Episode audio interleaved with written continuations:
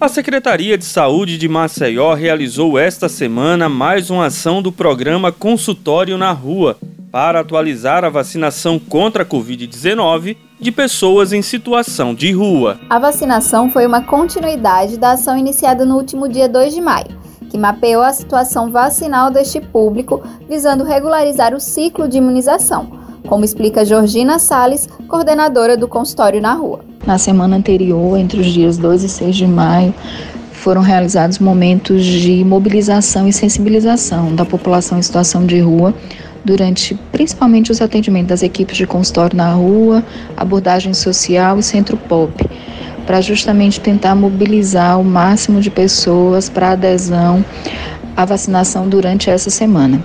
Segundo o levantamento feito pelas equipes do consultório na rua, 1.206 pessoas ainda estavam com a cobertura vacinal incompleta.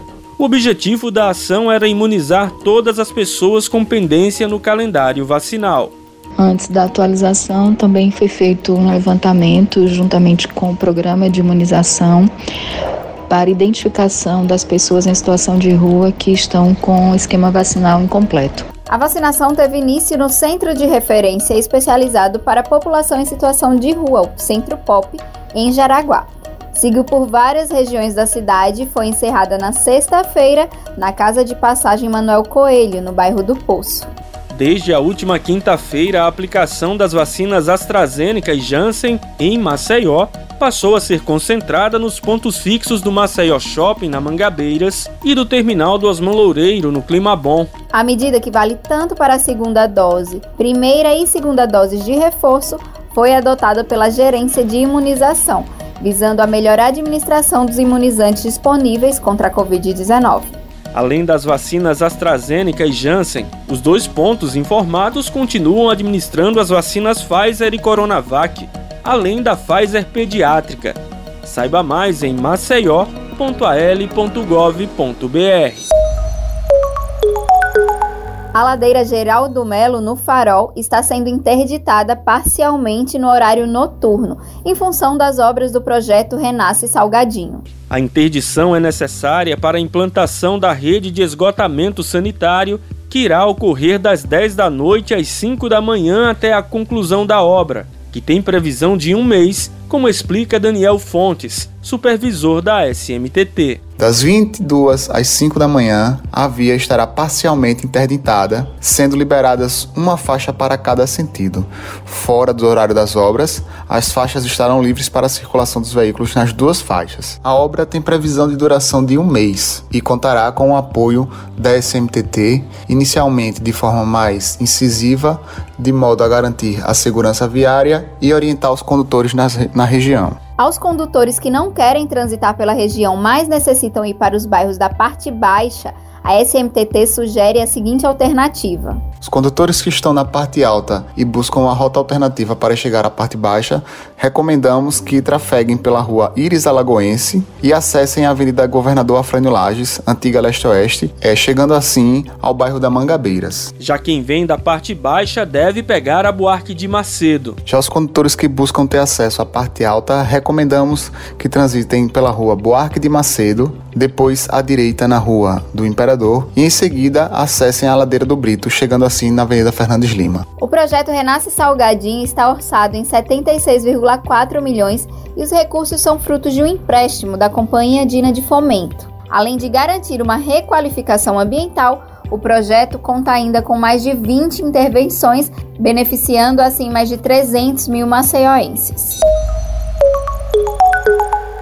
A Prefeitura de Maceió assinou esta semana o protocolo de intenções com a Central Única das Favelas em Alagoas, para a realização na capital da Expo Favela, uma feira de negócios que vai gerar oportunidades de empreendedorismo às comunidades, e a Taça das Favelas de Futebol, um case de sucesso no Brasil inteiro, que revela jogadores para todo o mundo.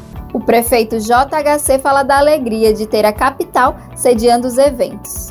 São dois projetos aqui, é, tanto a Taça da Favela, né, como também a, a, a Expo Favela, que nós vamos estar sediando aqui em Maceió pela primeira vez, com muita alegria. E aqui eu quero fazer também, é, já é, aqui deixar Maceió à disposição, Isabel. Eu sei que o evento nacional é Paulo. Eu fiz aquela pergunta para você agora. É porque eu quero competir com São Paulo, Maceió quer competir com São Paulo para sediar o primeiro evento da Curva Nacional fora de São Paulo. A assinatura dos protocolos trouxe a Maceió o presidente nacional da CUFA, Francisco José Pereira de Lima, o Preto Zezé.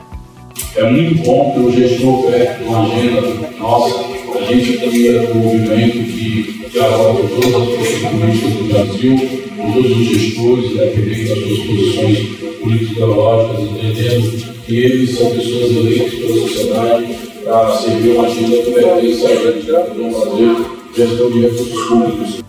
Presidente da CUFA em Alagoas, Rogério Dias, ressalta que a Expo Favela também irá gerar incentivos à economia criativa e por isso é relevante que a população de Maceió receba de braços abertos.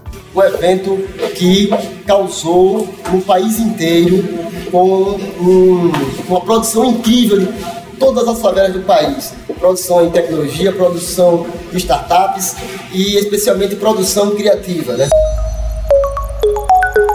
Prefeito JHC concorreu e ganhou dois prêmios nas categorias de marketing territorial e setores econômicos, com a campanha Maceió é Massa e desburocratização com o projeto Desburocratiza Maceió. As iniciativas foram reconhecidas na 11ª edição do Prêmio Sebrae Prefeito Empreendedor.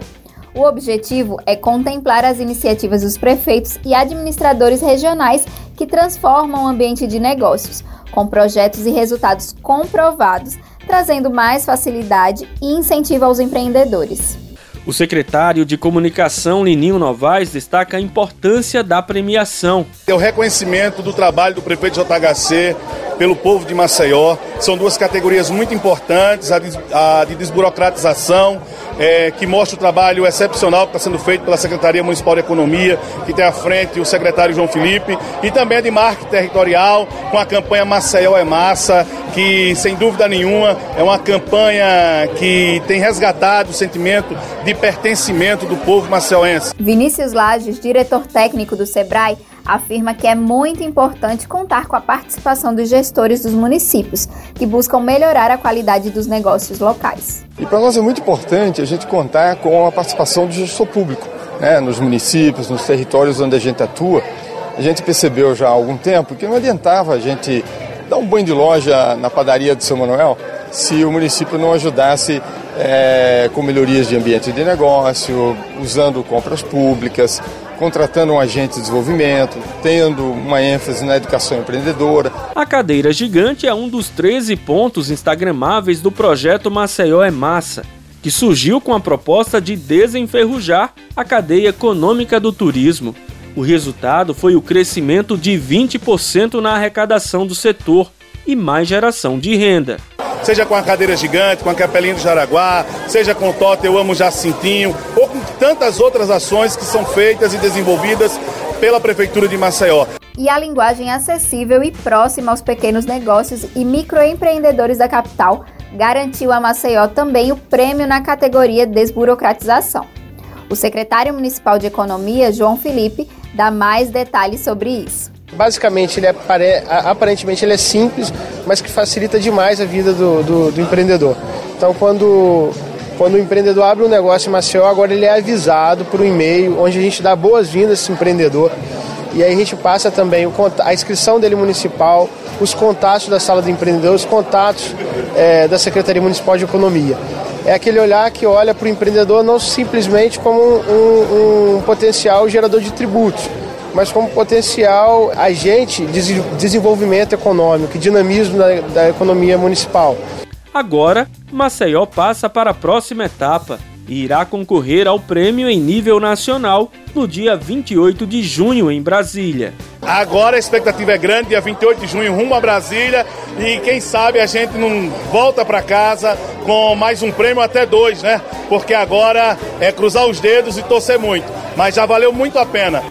Eu sou Graziela França. E eu sou Lucas Malafaia. Esse foi o Acontece Maceió. Aqui você fica por dentro de tudo que a prefeitura está fazendo para cuidar dos maceioenses. Para mais informações, acesse nossas redes sociais e o site maceió.al.gov.br. E acompanhe o MCZcast no seu tocador de podcast favorito. Até semana que vem. Até mais.